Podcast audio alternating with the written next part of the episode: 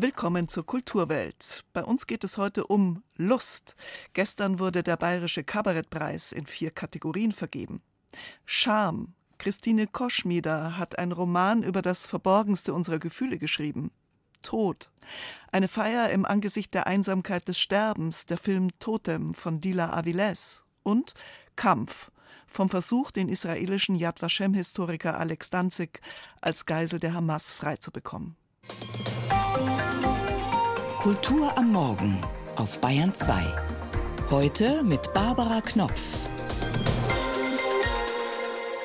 Und wir gehen Medias in Res, mitten auf die Bühne des Münchner Lustspielhauses. Dort wurde gestern Abend der Bayerische Kabarettpreis verliehen, in vier verschiedenen Kategorien. Eine Bestandsaufnahme sozusagen des Genres Kabarett Quo Vadis. Christoph Leibold stellt sie uns vor, die Preisträger und Preisträgerinnen. Meine Damen und Herren, rasten wir aus, machen wir Applaus für den Gewinner des Bayerischen Kabarettpreis 2023 in der Kategorie Hauptpreis, Till fucking Reiners. Nach dieser Laudatio von Moritz Neumeier auf seinen Kumpel Till Reiners, den er als besten Comedian Deutschlands pries, lag die Latte natürlich hoch für den Geehrten, bei seiner Dankesdarbietung den derart geweckten Erwartungen gerecht zu werden. Reiners zog sich mit Selbstironie aus der Affäre. Ja, also ich weiß noch genau die letzte Zeile vom Verriss von mir, die lautete, früher mal war die stärkste Waffe das Wort, traurig zu sehen, dass bei der neuen Generation diese Waffe zu einer Wasserpistole verkommen ist. Nee, wenn die, wenn die stärkste Waffe das Wort wäre, dann sehen auch Überfälle anders aus, ne?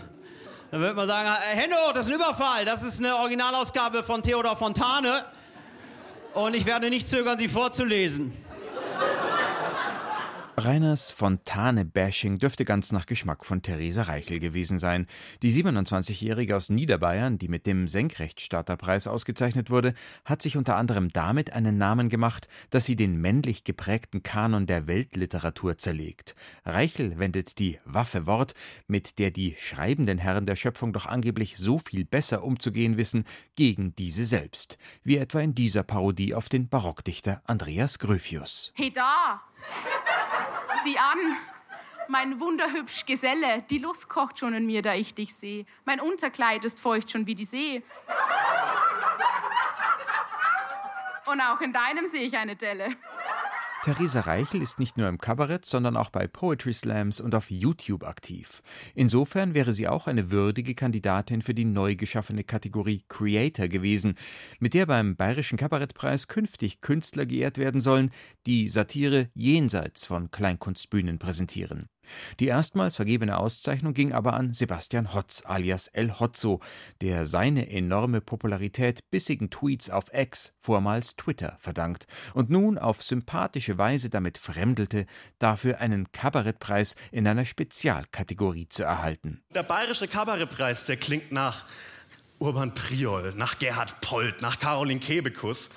Der Bayerische Kabarettpreis im Bereich Creator der klingt ein bisschen nach Teilnehmerurkunde. Er verfüge über die Kraft der 280 Zeichen, hieß es mal im Laufe des Abends über den gebürtigen Forchheimer El Hotzo. Da war es schon wieder das Thema Wortgewalt, das in gewisser Weise auch bei Anna Pichotta eine Rolle spielte. Die Klavierkabarettistin erhielt den Musikpreis. In ihrer Gesangseinlage rief sie den Herrgott an, er möge doch das ein oder andere Machtwort sprechen, um gewisse Herrschaften zum Verstummen zu bringen. Vielleicht reicht es erstmal, du fängst mit etwas Kleinem an. Zum Beispiel dass Friedrich Merz nicht mehr sprechen kann. Yeah. Halleluja! Musikpreisträgerin Anna Pichotta, gerühmt von Laudator Michael Krebs für ihr vokales Charisma, bestens bei Stimme, das Publikum in bester Stimmung. Da lag es an Moderator Hannes Ringelstetter, gegen Ende der Preisverleihung nochmal einen anderen Ton anzuschlagen, ohne die gute Laune zu dämpfen, galt es doch noch, einen Kabarettkünstler am Vorabend seines 70. Geburtstags zu würdigen. Ich wollte, dass wir gemeinsam in die Ruhe kommen, die nötige Ruhe, uns mit einem Mann zu beschäftigen, der für nichts anders steht als die Ruhe in Person. Ottfried Fischer nämlich, Ehrenpreisträger des Bayerischen Kabarettpreises von 2011, langjähriger Gastgeber von Ottis Schlachthof im BR-Fernsehen, der wegen seiner Parkinson-Erkrankung gestern nicht im Münchner Lustspielhaus dabei sein konnte, der sich dem Vernehmen nach aber immer noch mit Witz gegen die Zumutungen der Krankheit wappnet. Für ihn gab es gestern Abend ein vorgezogenes Geburtstagsständchen zum heutigen 70. Ein rührender, fast melancholischer Moment. Ein Lied sagt manchmal eben sogar noch mehr als tausend Worte.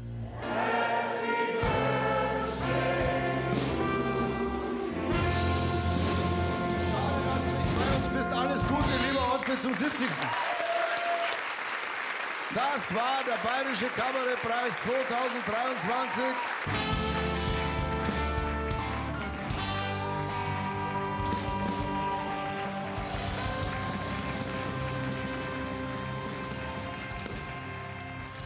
Ja, und da hat Hannes Ringelstetter mir die Absage abgenommen. Der Bayerische Kabarettpreis gestern Abend verliehen. Der japanische Musiker und Produzent Sen Morimoto kommt aus Kyoto und lebt in Chicago. Sein neues Album ist eine Diagnose. Nicht immer nur sich selbst anzuklagen bei Selbstzweifeln und Hoffnungslosigkeit, sondern auch mal genauer auf die Umstände zu schauen. Eine Antwort auf diese Diagnose sollen die Songs sein. Der Albumtitel lautet Diagnosis. At some you're gonna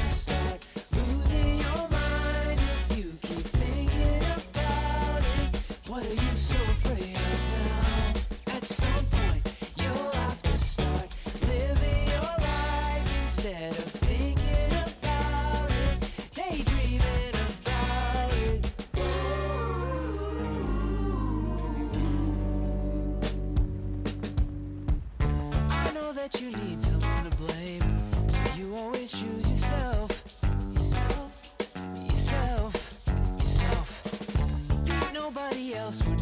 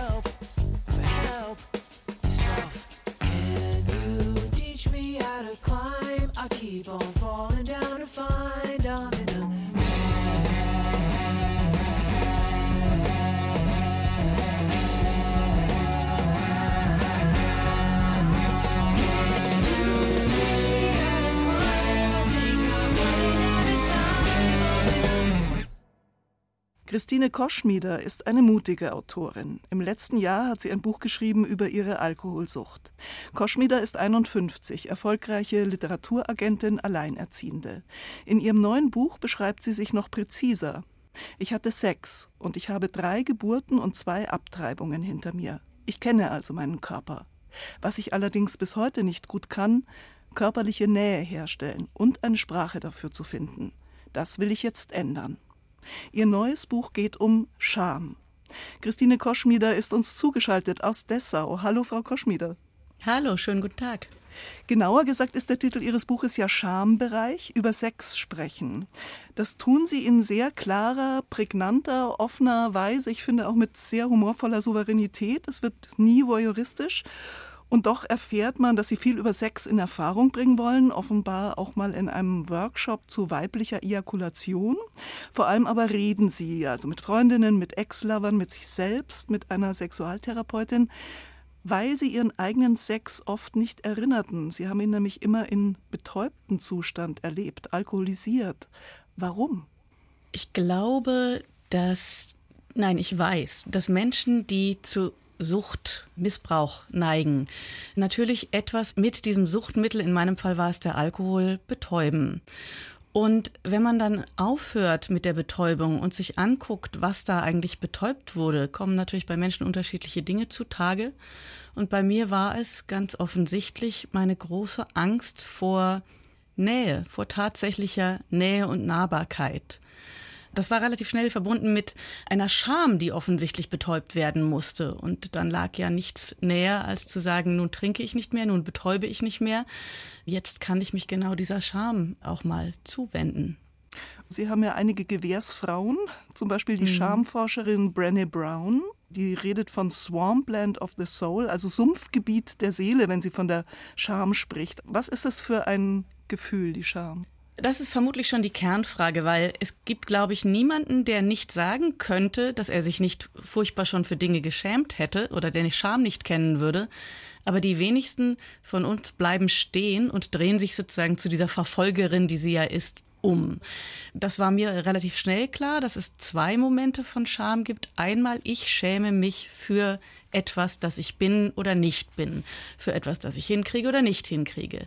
Und dann gibt es hier aber auch noch die zweite Variante oder den zweiten Aspekt von Scham, wenn andere mich beschämen. Ja, also wenn ich das Gefühl habe, ich liefere mich dem Blick oder der Kenntnis, der Sichtbarkeit aus und andere sehen, was ich eigentlich bin oder nicht bin, kann oder nicht kann. Daher ist dieses Rotwerden zum Beispiel, wir werden nicht alleine rot vor uns selber, sondern Scham hat unglaublich viel mit der Exponiertheit, mit dem Ausgeliefertsein gegenüber dem Blick von außen zu tun. Das hilft immer noch nicht wahnsinnig viel weiter. Und dann kam für mich der wirklich erhellende dritte Aspekt von Scham ins Spiel. Den verdanke ich Lea Schneider, einer deutschen Autorin, die zu Scham auch geforscht hat. Und die sagte, Scham ist ein Whistleblower, ein, ein Verpetzer, ein Aufzeigemittel. Wenn wir nämlich mal stehen bleiben und hingucken, dann zeigt uns unsere Scham die Diskrepanz zwischen dem, was wir denken sein zu müssen und dem, was wir von uns selber halten. Ich habe gedacht, ich möchte eine Art Karte erstellen. Ich möchte meine Scham kartieren. Wann ist sie aufgetreten? In welchen Situationen ist sie aufgetreten? Und was hat das zu tun mit der Art und Weise, wie ich aufgewachsen bin, wie ich an Körperlichkeit, an Sexualität, aber auch an Nähe und Intimität herangeführt worden bin und wie sie mir begegnet ist. Das ist ja das Interessante, denn Sie schreiben über sich, also geben Ihre Suche auch preis. Aber ich bin sicher, sehr viele fühlen sich angesprochen, ich auch. Das heißt, ähm, dass es ja eben ein kollektives Problem ist oder ein kollektives Phänomen und sehr viel mit gesellschaftlichen Verhältnissen zu tun hat.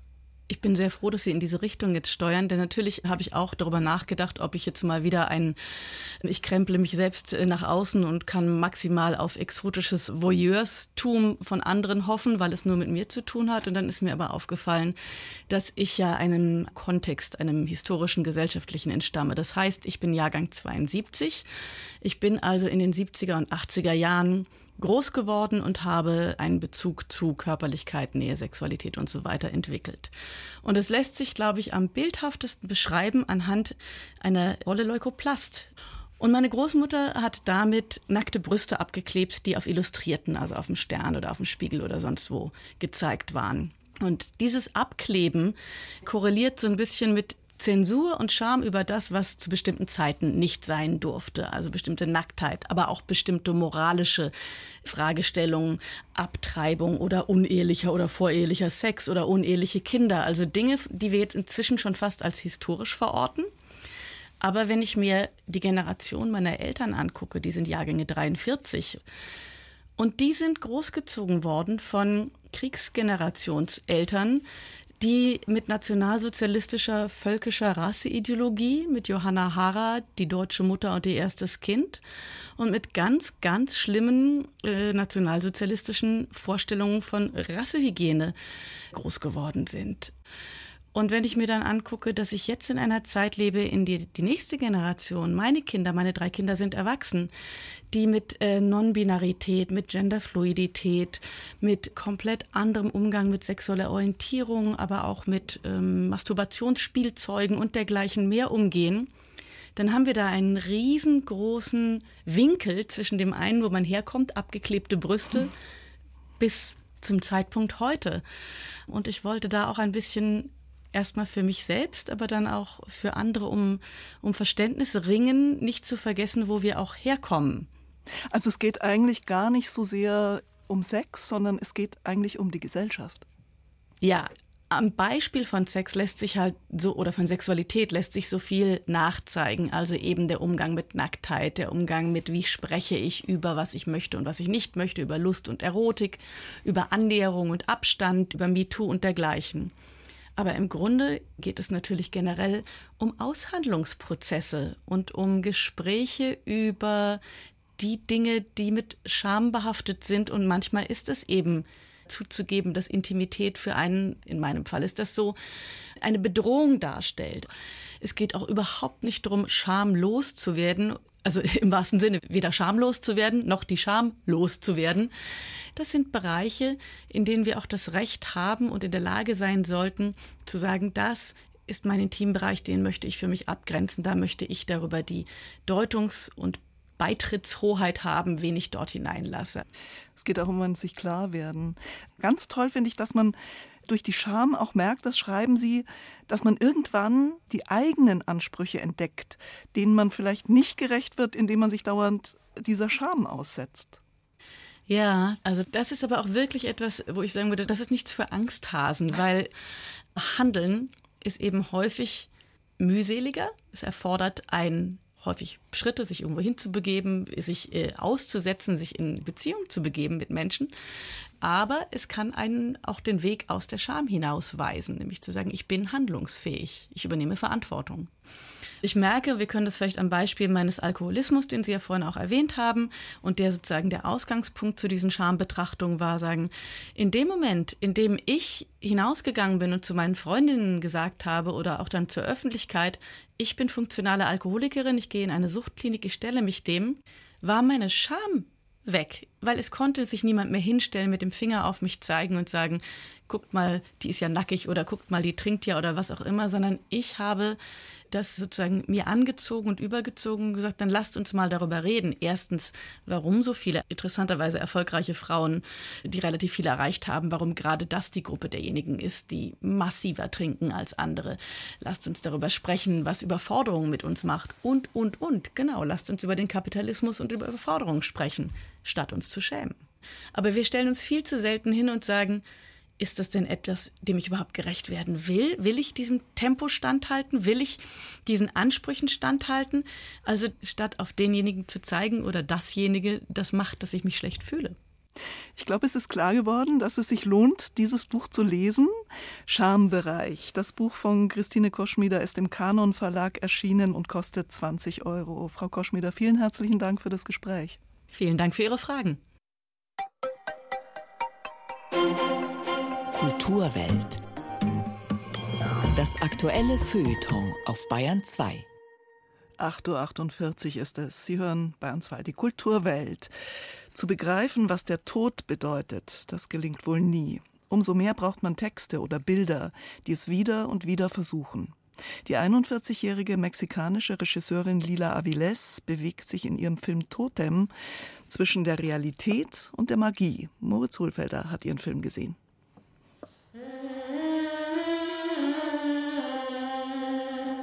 Ein intimer Moment. Die kleine Sol und ihre Mutter auf einer öffentlichen Toilette, auf dem Klo. Draußen klopft jemand, weil sie so lange brauchen. Die beiden singen himmlische Töne, mit denen in Mexiko den Toten gedacht wird.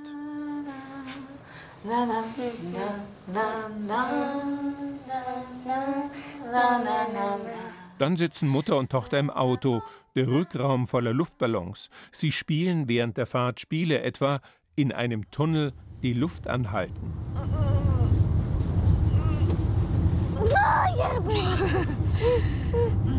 Ich kann nicht mehr, platzt es aus Sol heraus. Mit dokumentarischer Handkamera sind diese Szenen gefilmt, nah dran an den Menschen, getragen von einer schönen Unmittelbarkeit, so als säßen wir Zuschauerinnen und Zuschauer mit im Auto. Darf man sich etwas wünschen? Dass Papa nicht stirbt, sagt Sol, und die Leinwand wird erstmal schwarz. Dann ein Tag in einer mexikanischen Großfamilie. Man trifft sich zum Geburtstag des Vaters der siebenjährigen Sol, einem jungen Künstler, der an einer bösartigen Krebserkrankung leidet. Seine geringen Immunkräfte verbieten eigentlich eine solche Feier. Er darf niemanden sehen, niemandem begegnen. Sogar seine kleine Tochter wird von ihm ferngehalten. Sol hofft natürlich, ihren Papa anlässlich der Feier wiederzusehen. Ein absurder Moment. Menschen kommen zusammen, um einen der ihren hochleben zu lassen, aber der, der da gefeiert werden soll, bleibt isoliert in dem weitläufigen Haus mit dem großen Garten, während die Vorbereitungen für das Fest beginnen. Es wird geputzt, gekocht und gebacken, Geister werden ausgetrieben und immer mehr Familienmitglieder und Freunde treffen ein.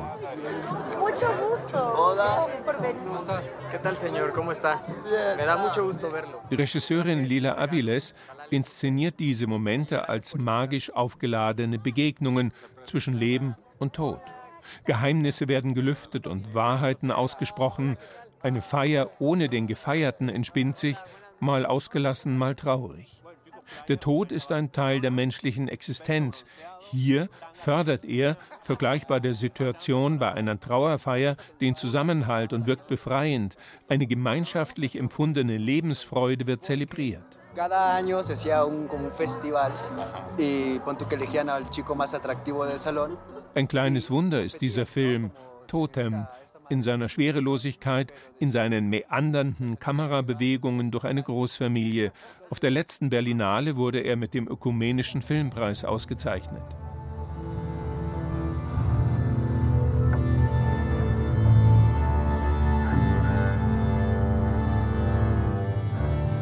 Ob Tona, der Schwerkranke, doch noch an der Feier um ihn herum teilnimmt, ob er sich nicht doch noch diesem Fest für ihn nähert, sei hier nicht verraten.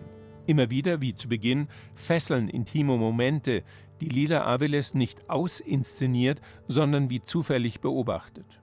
Die kleine Sol streift durchs Haus, zerbricht eine Vase, nimmt aus einer offen herumstehenden Flasche Wein, die sie findet, einen Schluck. Torte gibt es auch und auf ihr eine sprühende Wunderkerze.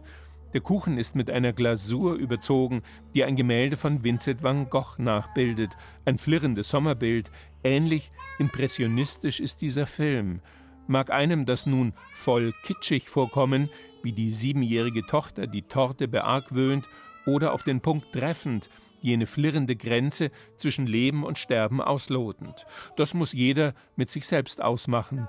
Sol jedenfalls schließt die Augen, öffnet sie dann wieder und blickt im Kerzenschein lange, lange in die Kamera. Am Ende ertönen wieder magische Gesänge, wie schon zu Beginn. Con ustedes, Quilliflor y su marometa.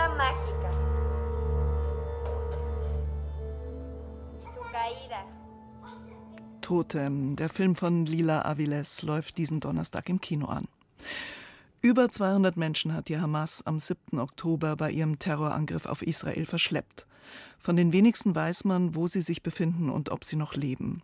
Unter ihnen ist der 77-jährige Alex Danzig. Er ist Historiker in der Holocaust-Gedenkstätte Yad Vashem in Jerusalem. Sein Sohn Yuval Danzig reist nun durch Europa, um für das Schicksal der Geiseln Hilfe zu mobilisieren. Aus Berlin berichtet Maria Ossowski. Seit über vier Wochen schläft Juval Danziger kaum noch. Der 42-jährige Logistikmanager ist in Nier-Otz aufgewachsen. Vater, Mutter, Geschwister, Onkel, Tanten und Nichten und Neffen sind dort geblieben. Am 7. Oktober lebten in diesem Kibbutz 450 Menschen, am Abend des 8. waren es noch 190. Juval erwachte an jenem Samstag früh in Beersheba und sah im Fernsehen, dass es im Süden an der Gaza-Grenze einen Angriff gegeben hat. Ich rief meinen Vater an um 8 Uhr morgens. Er sagte, das sind nur Raketen, das wird schon alles in Ordnung sein. Das war unser letztes Gespräch. Danach hat er nicht mehr geantwortet. Sein Vater Alex Danziger lebte allein in seinem Haus. Juval bekam morgens auch eine SMS seiner Schwester. It said, uh, come and rescue us. Sie sagte, komm, rette uns. Wo ist die Armee? Wo ist die Polizei? Sie töten alle im Kibbutz, alle Leute. Dann hatten wir sehr schlimme sechs Stunden. Wir haben ab und zu getextet, aber ab zwei Uhr meldete sich niemand mehr. Und so haben wir gesessen und gewartet, dass jemand anruft und sagt, sie sind alle tot oder sie leben noch. Um fünf Uhr nachmittags rief mein Bruder an. Er und seine Familie hätten überlebt, bei den anderen wüsste er es nicht. Yuval, I'm alive. My daughters are alive, but I don't know for how is the condition of all the other family. Von seinem Vater hörte Yuval nichts. Seine Schwester hatte sich mit drei kleinen Töchtern im Bunkerraum des Hauses versteckt. Ihr Mann saß mit einem Gewehr davor und wartete. After an hour, the terrorists tried to jump from the window. Nach einer Stunde sprangen die Terroristen durchs Fenster. Er erschoss den ersten, er erschoss den zweiten, er erschoss den dritten. Zwei Stunden hat er gekämpft. Dann merkt er, es sind zu viele. Er dachte, es wären nahezu hundert. Er verbarrikadierte sich mit seiner Familie im Bunkerraum. Als die Terroristen nach einer halben Stunde die Tür nicht sprengen konnten, legten sie überall im Haus Feuer. Meine Schwester sagte, sie wolle nicht im Rauch ersticken. Sie sprang mit meinen drei kleinen Nichten raus. Genau in dem Moment, als die Armee kam und israelische Soldaten sie befreiten. Niemand aus Jovals Familie wurde ermordet, aber der Vater und der Onkel wurden verschleppt nach Gaza. Eine freigelassene Geisel hatte das bestätigt. Der Vater, nach dem Krieg in Polen geboren und jung nach Israel ausgewandert, hat sein ganzes Berufsleben als Historiker über den Holocaust geforscht und vor allem pädagogisch gewirkt. Er hat Mitarbeiter von Gedenkstätten aus aller Welt ausgebildet. Unter ihnen Anna Rosenhain-Ossowska. Sie arbeitet in der Gedenkstätte Haus der Wannsee-Konferenz. Sie kennt Juvals Vater Alex sehr gut. Er ist ein geistreicher, humorvoller Historiker mit Herz und Seele. Der hat die Hutzpe.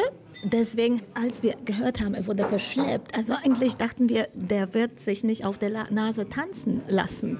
Und er hat auch noch ein sehr gutes Gedächtnis. Alex Juval hat jedoch ein schwaches Herz. Er braucht Medikamente. 25 Geiseln aus Nir-Oz sind älter als 75 Jahre. Alle brauchen medizinische Hilfe. Juval hat den Polen-Präsident Andrzej Duda getroffen. Er hat in Italien mit Regierungsvertretern gesprochen. Er hat in Berlin mit dem Vorsitzenden des Auswärtigen Ausschusses Michael Roth geredet, mit der Kulturstaatsministerin und mit dem Leiter des Krisenreaktionszentrums. Er hofft, dass irgendjemand Kontakte nutzen könnte, um die Geiseln nach Hause zu holen. Es geht ihm nicht allein um seinen Vater, das betont er. Und er will mit seiner Geschichte und der seiner Familie aufrütteln. Er will sie verbreiten gegen die Gleichgültigkeit, die er nicht bei Politikern, aber in der Bevölkerung europäischer Länder zu spüren meint. Vielleicht ist auch an diesem Abend im Haus der Wannsee-Konferenz, so sagt er, irgendein Gast dabei, der jemanden kennt, der Kontakte hat in den arabischen Raum. Wir haben keine Zeit. Die Zeit rennt uns davon. Sie haben ein neun Monate altes Baby mitgenommen. Wie kann es in einer solchen Situation überleben? Situation. Volker Beck, Präsident der Deutsch-Israelischen Gesellschaft, hört erschüttert zu. Er sieht momentan keinen Weg, um die Situation zu lösen. Er fasst zusammen. Unsere Schmerzen sind denen ihrer Waffen. Und das ist, was das Ganze so schwierig macht. Und was auch den Menschen, die das jetzt verantworten müssen, in der Armeeführung, in der Politik in Israel, natürlich eine enorme Bürde ist. Und dafür hat Israel unsere Solidarität verdient und die Familien der Geiseln alle unsere Gebete und warmen Gefühle und in der Hoffnung, dass möglichst bald ihre Lieben wieder bei ihnen sind, sicher zu Hause und bei guter Gesundheit.